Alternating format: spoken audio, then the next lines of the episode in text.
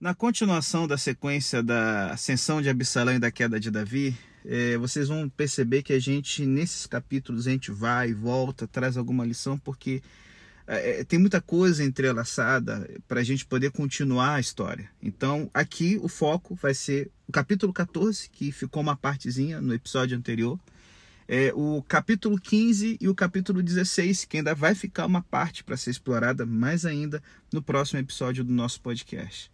Mas assim, antes da gente continuar, eu queria novamente voltar aqui à situação de Itamar Absalão e, e como, né, por uma causa nobre de justiça, a justiça, quando se torna numa vingança, ela pode se tornar injustiça. É, é, vamos nos lembrar que a gente está falando de um rebelde que ele está querendo ajudar a superar a dor da sua irmã Tamar. Gente, quando a gente imagina o impacto psicológico que o estupro de Tamar teve sobre seu irmão Absalão, isso é uma coisa assim é, é, é, é tenebrosa, de difícil da, da, da, gente às vezes captar fazendo uma leitura superficial do texto. Lembre-se, Absalão é um nome hebraico que significa o, o pai da paz. Absalão, até esse momento aqui, é um cara do, da paz, do bem, na dele. Um irmão é, é cuidadoso, um homem bonito, inteligente, carismático, que herdou as melhores características de Davi. E eu queria que você tentasse entender como que para uma pessoa assim da paz deve ter sido difícil ver a ruína que a sua irmã passou da noite para o dia por causa de um momento de prazer responsável de Aminon. E gente, eu queria que a gente parasse um pouco de pensar Absalão e pensasse também em Tamar. Deve ser difícil imaginar a dor e a vergonha dessa jovem.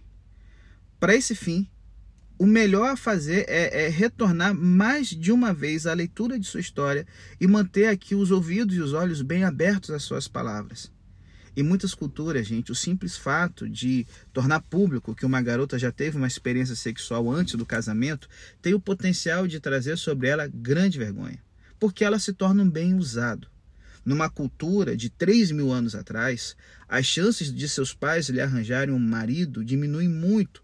Eis porque o Antigo Testamento exige que o homem é, é, que tem uma relação com uma virgem antes de se casar se disponha a casar com ela, se ela assim desejar e se o pai aceitar também. A gente muitas vezes pega essa lei para dizer que a Bíblia mandava a mulher casar com um estuprador. Não a menos que houvesse um desejo da mulher ou do pai em uma relação sexual antes do casamento. O estupro, principalmente de uma noiva, era considerado um crime hediondo como adultério, onde o estuprador era morto.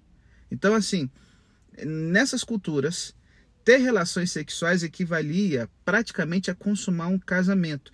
E aqui, o estupro é hediondo porque Aminon quer consumar um casamento sem a aprovação de Deus e sem a aprovação do pai da moça e da própria moça.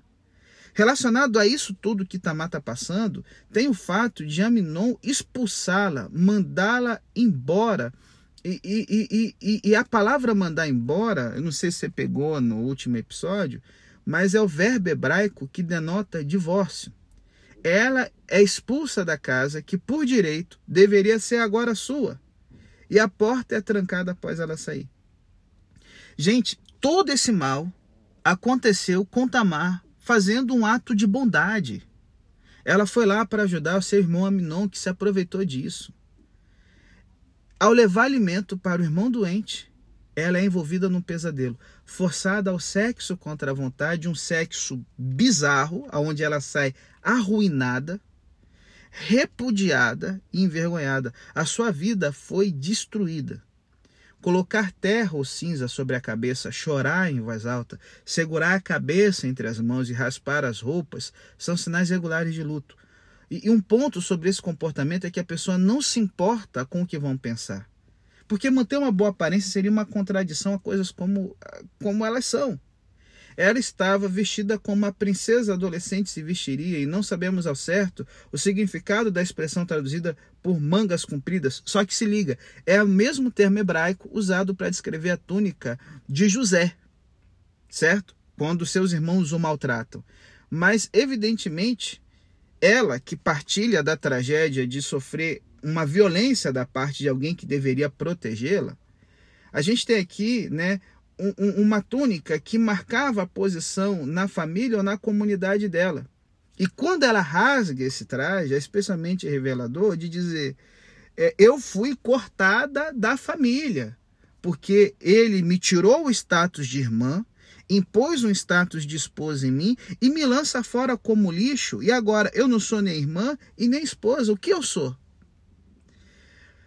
Davi fica contrariado, como a gente já falou, e não faz nada a respeito, e uma vez mais o mistério enigmático do caráter de Davi vem à tona. Porque em contextos militares e políticos ele pode ser decisivo, mas em questões familiares ele é descontente, inexplicavelmente omisso. A tradução do texto no grego antigo acrescenta que o problema de Davi é o fato de que Aminon é o seu primogênito, o que é uma reflexão plausível, embora isso torne a inação de Davi ainda mais grave. Trata-se do filho que deve ser o sucessor e o seu comportamento é similar ao do seu pai no passado. Eu sou rei atual, barra futuro, e posso fazer o que eu quiser. Talvez o fato de Aminon ser o filho mais velho seja o motivo da estranha missão de Davi, porque ele se vê em Aminon. E a reação de Absalão é também a transformação do mocinho no monstro. É uma reação enigmática a princípio, só que de uma outra maneira, porque ele é um daqueles que aconselha a irmã a guardar silêncio sobre o ocorrido. Ele acredita que a roupa suja da família não deve ser lavada em público, especialmente o linho da família real. Talvez, quem sabe, Absalão espera que Davi vai fazer justiça, que Davi vai reagir, que Davi não vai deixar isso passar impune. E a gente percebe que esses dois anos não são apenas alguém traçando um plano maquiavélico, mas alguém esperando justiça, e a pior coisa, gente, na nossa sociedade, o tanto de justiça postergada, de justiça não feita, que gera revolucionários, revoltados, pessoas que começam com uma boa causa e depois se tornam um monstro, não está no gibi. Eu vou pegar, por exemplo, a Revolução Bolchevique.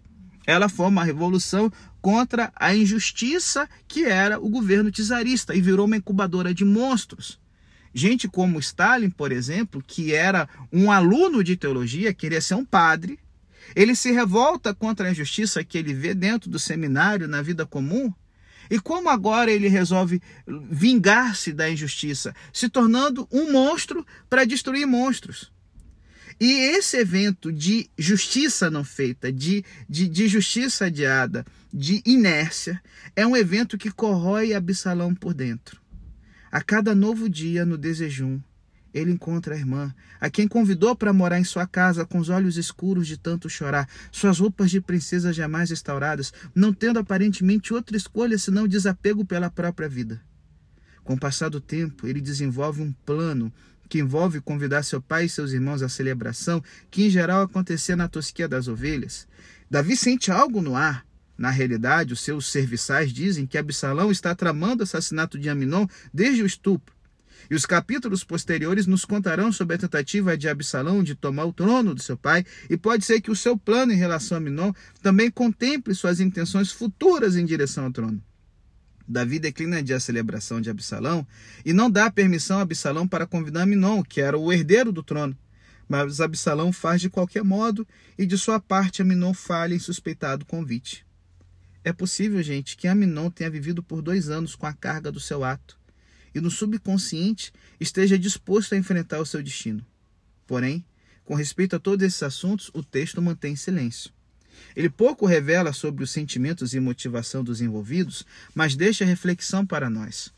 O texto faz o mesmo em não tecer nenhum juízo moral sobre os acontecimentos, não por desconsiderar que a história descreve eventos moralmente horríveis, mas por presumir que podemos compreender a natureza do que eles são. Em ambas conexões, o psicológico e o moral, deixar as coisas sem ser ditas nos leva a fazer julgamentos e, portanto, nos envolve de uma forma que não seríamos pessoalmente envolvidos caso o texto explicitasse todas as respostas. E agora, então, nós temos uma situação que uma tragédia por negligência. Absalão mata por negligência, e ele volta para casa novamente sem ser confrontado, sem o relacionamento ser restaurado por negligência. Você tem uma restauração que é uma restauração porca, uma restauração ruim. E aqui no verso 23 do, e 24 do capítulo 14, Absalão é restaurado e tudo está bem, ou assim parece. E nesse ponto, o verso, o texto hebraico no verso 25 nos diz que Absalão era bonito, belo. Você pode supor que essa é uma declaração positiva, mas a mesma palavra traduzida por belo foi usada para descrever Tamar no verso 1 do capítulo 13, e a beleza de Tamar a levou à sua destruição, embora ela mesma fosse repreensível. E a beleza de Absalão levará à sua destruição por causa de sua vaidade culpável. Ele não tem manchas externas, mas o coração dele é outro assunto. Eu, eu, eu não sei se você já viu o filme Cidadão Acima da Lei, é, é, é, em que narra a história de um homem que a, a, sua filha e sua esposa são estupradas e mortas no ano novo. E, e ele então, ele é ferido de morte, mas sobrevive. Os dois criminosos são presos, mas um advogado, querendo, sabe, fazer uma justiça meia boca, ele consegue com que o, o criminoso mais violento e o verdadeiro estuprador e assassino acuse o cúmplice, que só fez roubar e não fez nada, mas nas ações ali, né, aparentemente, foi um. Enfim, o advogado é, da vítima consegue um acordo com o vilão. E aquilo deixa aquele pai e marido tão destruído, com senso de injustiça tão grande, que ele entende que o Estado não tem o que fazer e resolve se vingar com as próprias mãos. E então a história agora conta de como uma vítima se torna um monstro. E aqui nós temos o perigo de Absalão, como uma pessoa bela que prezava pelo belo e pela justiça, se torna um monstro ao assumir a justiça em suas próprias mãos. Se liga, gente.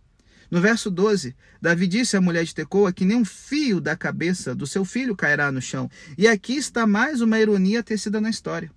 Nem um fio de cabelo da cabeça de Absalão cai no chão, pois a cada ano ele reúne todo o seu cabelo cortado para pesá-lo. Só que isso aqui no verso 26 do capítulo 14 é um sinal de vaidade em vez de sua segurança, pois levará à sua morte prematura.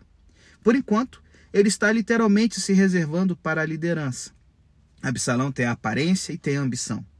E agora ele tem a motivação da injustiça, da vingança, de querer melhorar o reino e o mundo. Mas Samuel foi instruído a não olhar para a aparência externa ungir Davi como sucessor de Saul. Ei, que tipo de líder você quer? Um líder externamente impressionante ou alguém com caráter verdadeiro? Quando se trata, vamos supor, do dia a dia da igreja, você quer apontar para o prestígio e o poder ou você se contenta em pregar a loucura e a fraqueza do rei crucificado, como diz 1 Coríntios 1? Três filhos e uma filha nascem aqui em 2 Samuel 14, 27. Os filhos não são nomeados, porque os filhos de Absalão morreram na infância. E a filha de Absalão é chamada de Tamar. E como seu homônimo, como a sua tia, ela é bela. Talvez isso deva indicar alguma medida de resolução para a história de Tamar. Mas a, a própria história de Absalão não está resolvida, pois Absalão agora começa sua ascensão ao poder. Quando Joabe se recusa a dar mais ajuda, Absalão força um encontro. E com foco em seu cabelo, que lembra a história de Sansão, outro homem que concebeu a sua própria queda. Absalão afirma que ainda está em exílio de fato, e, e olha que pilantra, mano. Ele queima o campo de cevada de Joabe para atrair a atenção do cara que estendeu a mão, velho. Ele tá pagando com traição aquele que sempre lhe estendeu a mão. A gente vai ver que isso vai dar ruim mais na frente. Joabe media e Absalão finalmente é restaurado plenamente ao, à corte do seu pai Davi. E Absalão, então, ele chama a atenção de Davi com o ultimato: me aceite ou me execute. E ele ganha. Davi, ele começa a ficar nos bastidores. E Absalão é tratado como um filho real novamente. Só que o impacto, o trauma foi grande demais a irmã estuprada, três filhos que nascem e morrem. Onde está Deus? Por que coisas boas acontecem é, com pessoas ruins e coisas ruins com pessoas boas. Sua mente passa por uma transformação, por um colapso psicológico, por um trauma. E agora, ele não quer mais ver a justiça sendo feita, ele quer ter o papel de juiz e executor. A mente de Absalão agora está na sucessão em como tirar Davi do caminho para que ele possa construir um mundo ideal que está na sua cabeça.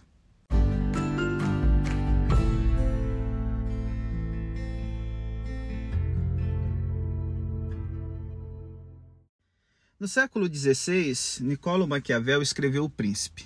É um manual cínico sobre como ganhar poder político através de tudo, desde presunções diplomáticas até insurreição violenta. Talvez Maquiavel tenha algumas ideias de Absalão, porque certamente Absalão, gente, é um mestre em esquemas políticos. Primeiro, Absalão garante que ele se pareça como um rei que está ali pronto para, sabe, subir ao trono, como a gente vê no verso 1 e 2 do capítulo 15. Em segundo lugar, ele sugere que aceleraria a justiça, no verso 2 ao 4. O gênio dessa tática é que Absalão, na verdade, nunca tem que tomar decisões difíceis. Ele pode simplesmente sair por aí insinuando que decidiria a favor dos pobres e que melhoraria o mundo, e isso faz com que todo mundo ache que ele está do seu lado. Terceiro, ele se retrata como um homem do povo, e tudo isso tem um toque muito contemporâneo quando a gente pensa né, na política do Brasil e tal. Absalão, gente, ele é o operador político consumado, outsider. Ele é o sonho, sabe, de um super-herói, um grande justiceiro, o sabe, o, o cara que vai chegar e resolver tudo.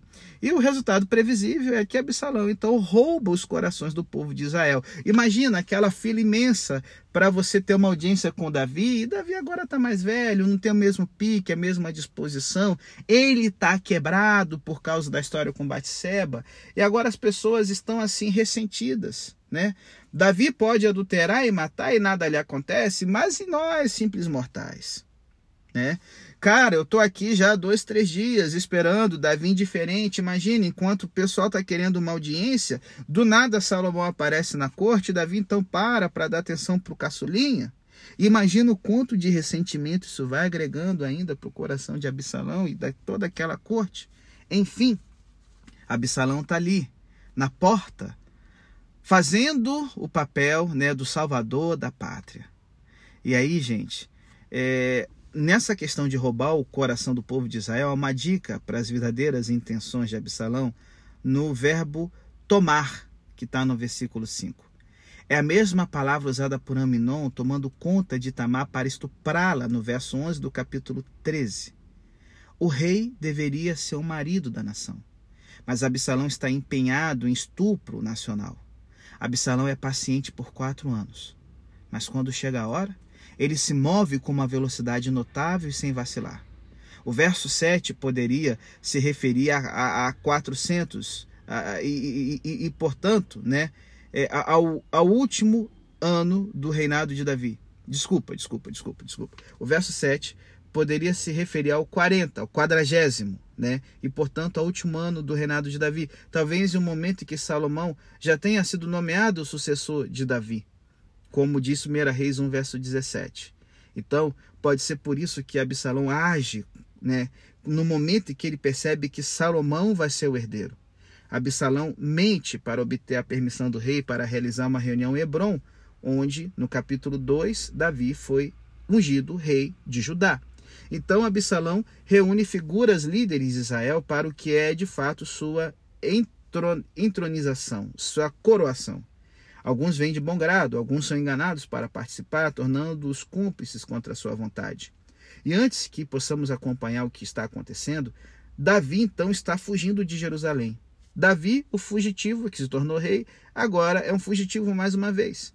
Só que dessa vez é o seu próprio filho que o está perseguindo. Jerusalém, a cidade de Davi, tornou-se uma cidade perigosa. As ações de Absalão são perversas. Ele não é apenas um, um um, um, grande player maquiavélico, mas ele agora é o que rejeita o ungido do Senhor.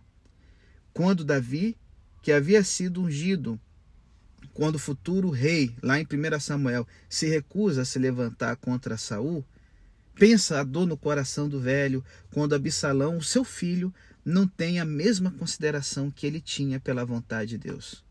Só que a ironia da história é que nisso ele cumpre a vontade de Deus. Porque suas ações são o ápice da palavra de juízo de Deus contra Davi. E a grande coisa, gente, que é uma incógnita na Escritura, é que Deus pode usar até mesmo as ações malignas das pessoas para realizar os seus propósitos, como Gênesis 50, 20, Atos 2, 23, 4, 27 e 28 e Romanos 8, 28 a 30 nos lembram. O livre-arbítrio está lá, mas Deus, ele sabe o coração humano e ele então, ele é um mestre em pegar a história e mesmo as falhas e acertos das pessoas usar para a condução do estabelecimento do seu reino. E aí então, gente, no capítulo é, é 15 é aqui e para o 16, a gente vê aqui a partida de Davi de Jerusalém em câmera lenta. A guerra civil está chegando e ela é descrita em três versos. A saída de Davi da cidade é descrita em 39 versos. Isso ocorre porque no caminho Davi encontra uma série de pessoas que devem escolher de que lado estão, assim como devemos escolher se devemos seguir o rei crucificado ou o mais recente político populista que aparece encantando as pessoas. E aqui nós temos aqui alguns personagens que vão ser decisivos. O primeiro é Itai. A gente vê aqui no verso 18 que os queretitas, os peletitas e os gititas são os filisteus que se tornaram seguidores de Davi e são ali a guarda real. Presumivelmente, essa galera se juntou a Davi durante o seu período na Filisteia. Itai, no entanto, ele é um recruta recente, como diz o verso 19 e 20. No entanto, ele se compromete com Davi no momento em que Davi parece ser uma aposta ruim. A questão é que esses convertidos, né, estrangeiros ao Messias Davi, são mais leais do que o povo de Deus. É outro sinal de que o plano de salvação de Deus é para as nações e que os verdadeiros filhos de Abraão são aqueles que compartilham a fé de Abraão. Hoje também somos convidados a apoiar o Messias, Jesus, quando a maioria está contra ele e sua causa na terra parece fraca.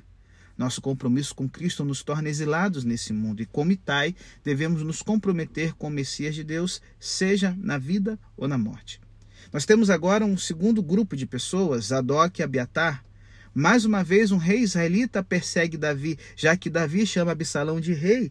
Em 2 Samuel 15, 19, mais uma vez Davi se retira para o deserto, tanto literal quanto figurativamente. Cinco vezes, nos versos 22 e 23 do capítulo 15, a palavra é, é, é de passar adiante, de, de, de, cruzar um lugar, de se mover, é usado. E, e, e essa passagem, Pessar em hebraico, é usada, esse termo é usado em outros lugares para descrever, desculpa, pensar não. Essa palavra atravessar, sair, marchar, se mover, ela é usada para descrever o êxodo de Israel do Egito em Êxodo 15, 16. Só que Davi está passando por um êxodo reverso, um exílio de casa. Em 1 Samuel 4, os israelitas levaram a arca para a batalha, um pouco supersticiosamente, esperando que isso lhes trouxesse sucesso. Mas Davi sabe que seu futuro não depende de móveis, mas do favor de Deus.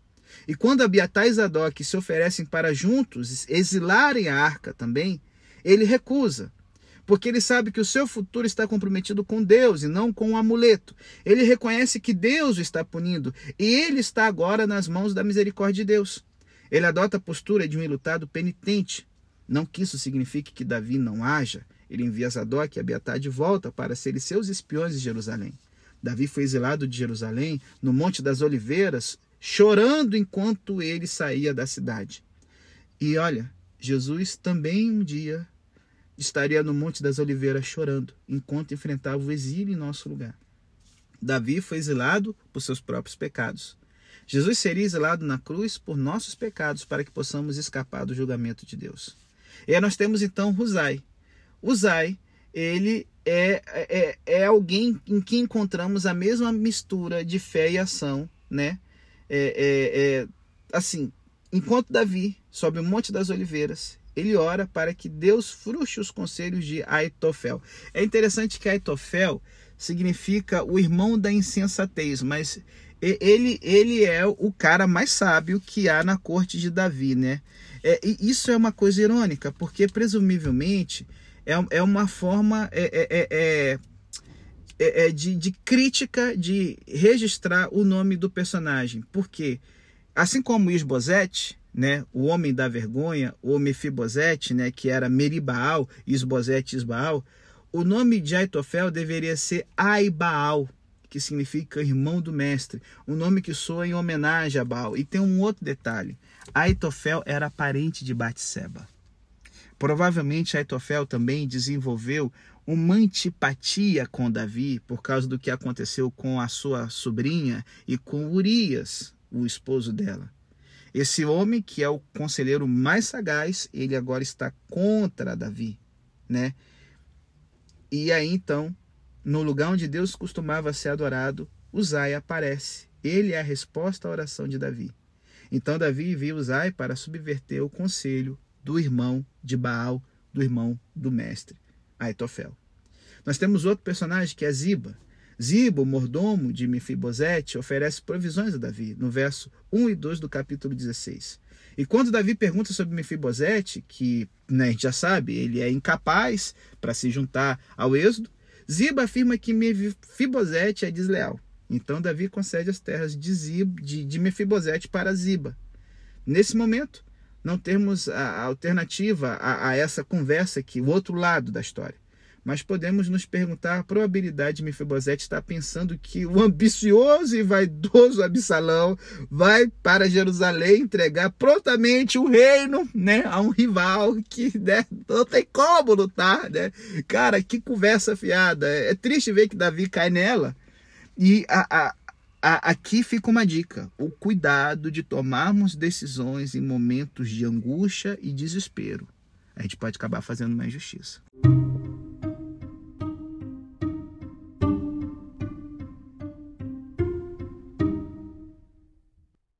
Só que, galera, infelizmente na vida, a gente só não tem ajuda, né? E pessoas do bem no momento que a gente está na pior, não. Nós temos o personagem aqui, Simei, e ele mostra de que em momentos ruins sempre vai aparecer alguém para comemorar, jogar na cara e botar a gente mais para baixo ainda. Semei aqui, ele faz com que a humilhação de Davi atinja um clímax quando esse membro da família de Saul aparece, chovendo maldições sobre Davi junto com lama e pedras. Novamente a palavra, as palavras de Simei aqui são misturadas com ironia. Ele interpreta o destino de Davi como uma punição de Deus por sua culpa de sangue contra a casa de Saul. Mas a narrativa de 1 e 2 Samuel exonerou cuidadosamente Davi de qualquer culpa nas mortes de Saul, Jonathan, Abner e Esbozete. No entanto, as palavras de Simei contêm verdade. O Senhor entregou o reino às mãos do seu filho Absalão, diz ele no verso 8. Você veio à ruína porque é um assassino, e isso é verdade. Davi assassinou Urias e sua ruína é o cumprimento da palavra de Natã. Assim, Davi reconhece a voz de Deus nas maldições de Simei, embora a própria intenção de Simei seja maliciosa, como Davi reconhece em 1 Reis 2.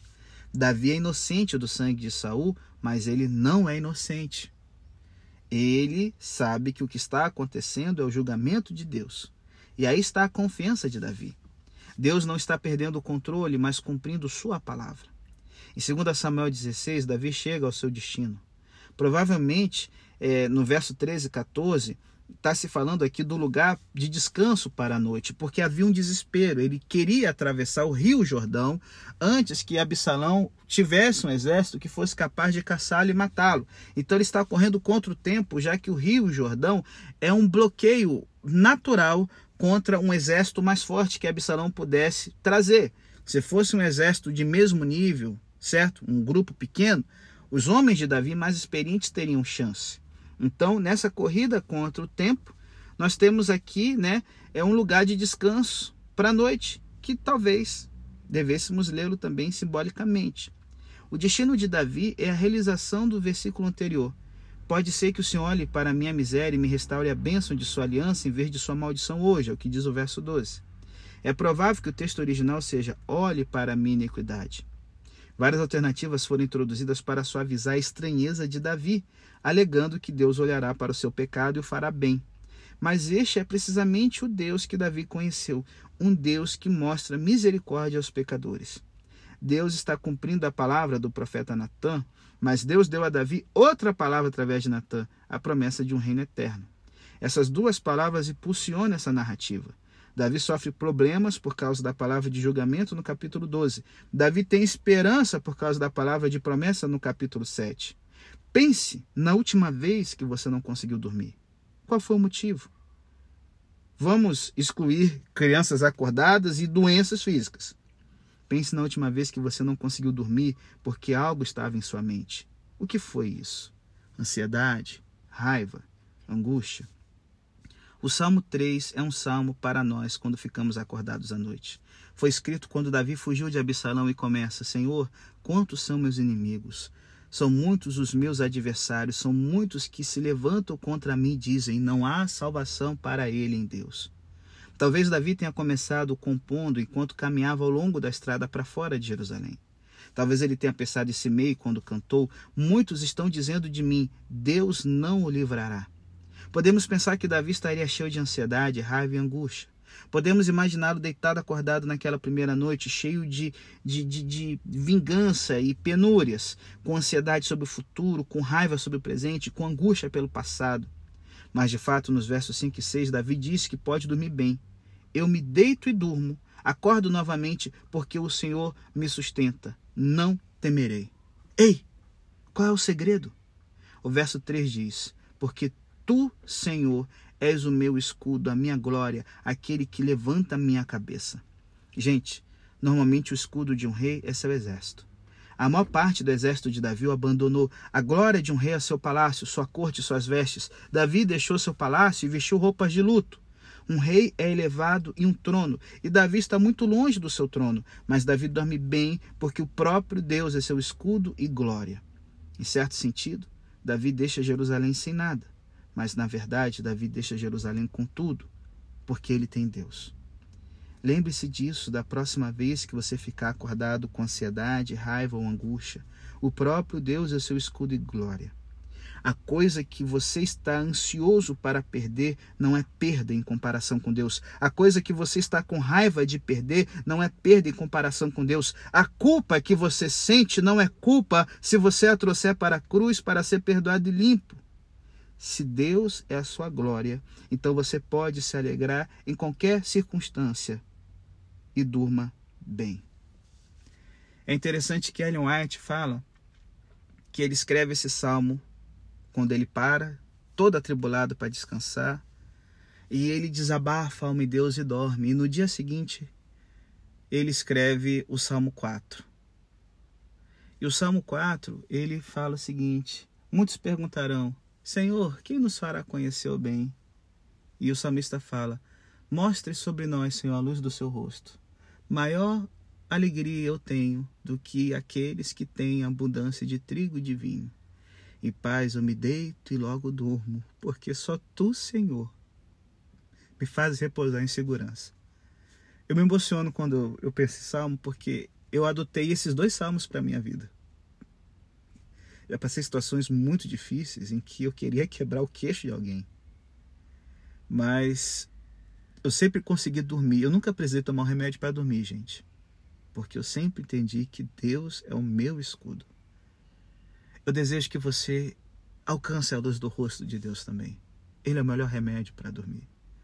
Ele promete que a gente poderá dormir em paz enquanto continuarmos acreditando que Ele nos sustenta eu sei que cada um tem uma vida difícil, cada um tem um sofrimento.